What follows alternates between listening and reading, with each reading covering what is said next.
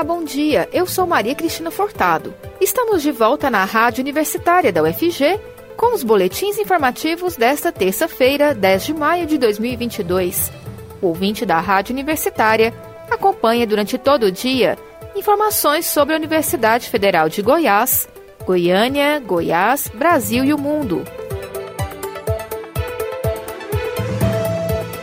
Até o fim de junho, as obras de fresagem e recapeamento do asfalto das vias centrais da Avenida Anhanguera devem ser iniciadas, sob a responsabilidade da Secretaria Municipal de Infraestrutura Urbana, CEINFRA.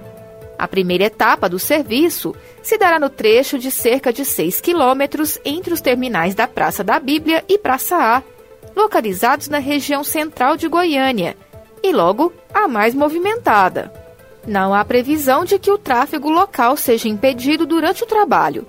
A intenção é que seja feita a revitalização de uma ou duas quadras por dia, que serão iniciadas e finalizadas neste mesmo período.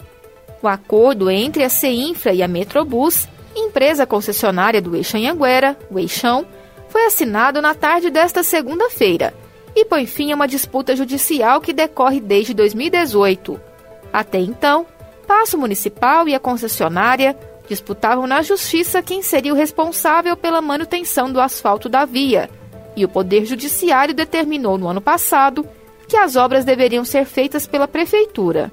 Na época, a alegação da administração municipal era que a detentora da concessão, como usuária única da via, deveria arcar com a manutenção, o que foi contrário ao entendimento judicial. O acordo atende às determinações judiciais, já que inicialmente a CEINFRA tinha apresentado um cronograma de obras, que começaria em dezembro deste ano. Mas a juíza Patrícia Carrijo estabeleceu um prazo máximo de início em junho. O serviço, no entanto, vai ser descrito como intermediário. O secretário da CEINFRA, Everton Schmaltz, diz que não pode chamar de um paliativo, mas que também não é a solução definitiva. No caso, será feita a fresagem da pista para retirar as irregularidades do pavimento. E depois será implantada uma capa de no mínimo 5 centímetros de concreto betuminoso usinado a quente.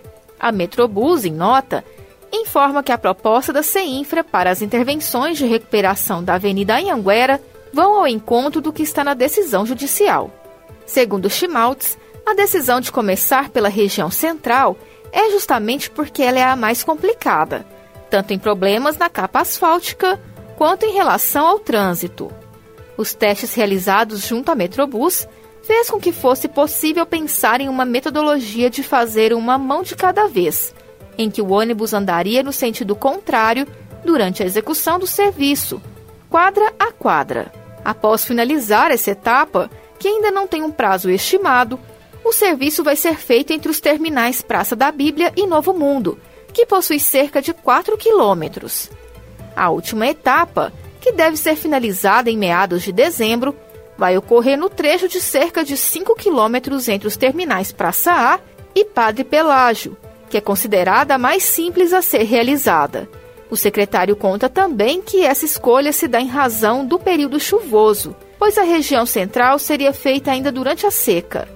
Ele afirma que ainda esta semana vai definir, junto à Procuradoria-Geral do Município, PGM, se poderá ser feita uma contratação emergencial de uma empresa específica para o serviço, fora dos trâmites normais de uma licitação, visto que a intenção é atender à determinação judicial, ou se a obra será feita com equipe própria da CEINFRA. Depois de três semanas com alguma alta nos combustíveis, Goiás registrou um recuo no preço médio do litro, tanto da gasolina quanto do etanol. Isso é o que mostra o levantamento da Agência Nacional do Petróleo, Gás Natural e Biocombustíveis, ANP, divulgado na última sexta-feira, e referente aos valores praticados até a data. Em Goiânia, o etanol passou a compensar mais, o que ocorre quando o litro custa menos de 70% do valor da gasolina. Neste caso, 68,71%. A capital é a única cidade goiana das 17 pesquisadas pela ANP, em que a competitividade do biocombustível está maior. Apesar da perspectiva de redução nos valores, no final de semana, O presidente do Sindicato do Comércio Varejista de Derivados de Petróleo no estado de Goiás, Sindiposto, Márcio Andrade, explica que alguns postos aumentaram o preço do etanol após reajuste na distribuidora. A redução ocorrida tanto na gasolina quanto no etanol pode ser explicada em Goiás pelo fato de que o estado é grande produtor do biocombustível e, por isso, puxa os valores da gasolina, que também recebe a mistura do etanol anidro. Apesar disso, o combustível derivado de petróleo está em média 29,23% mais caro do que se comparado ao mesmo período do ano passado. Para encher um tanque de 44 litros, capacidade dos veículos mais vendidos no país, como o Hyundai HB20, é preciso gastar R$ 75,24 a mais do que em maio de 2021.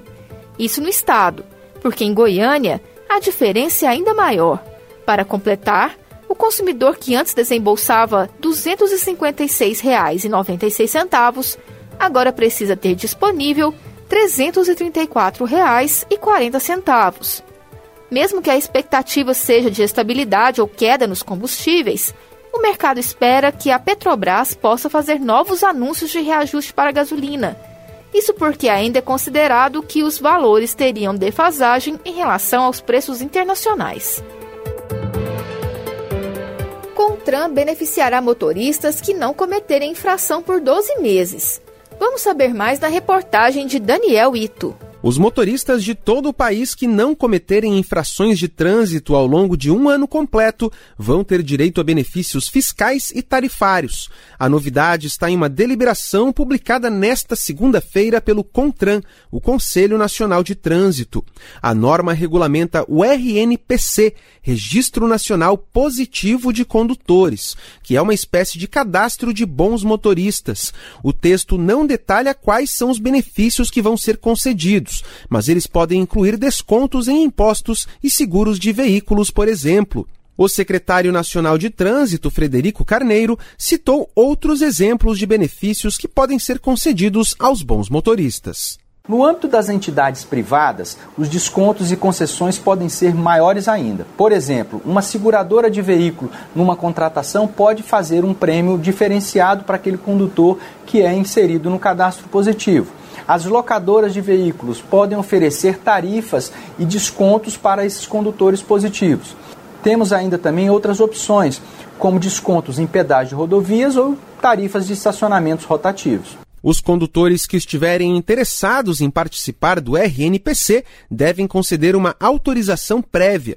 Quem explica é Andréa Rezende, advogada especialista em direito do trânsito. Esse é o registro que contém a relação dos condutores que não cometeram infrações nos últimos 12 meses. Essa relação de condutores é pública, então, para que o condutor possa participar, é necessário que ele dê uma autorização prévia, autorizando a publicidade dos seus dados, que seria o nome completo e o CPF essa autorização vai se renovando, porque essa lista de bons condutores ela vai sendo atualizada mensalmente, até o oitavo dia de cada mês. A advogada Andréa Rezende ressaltou ainda que o RNPC deve fazer com que os motoristas melhorem o comportamento no trânsito. Muitos condutores vão mudar a sua postura no trânsito. Essa mudança traz benefícios porque ela traz maior segurança no trânsito, evita acidentes, né? diminui o número de acidentes no trânsito.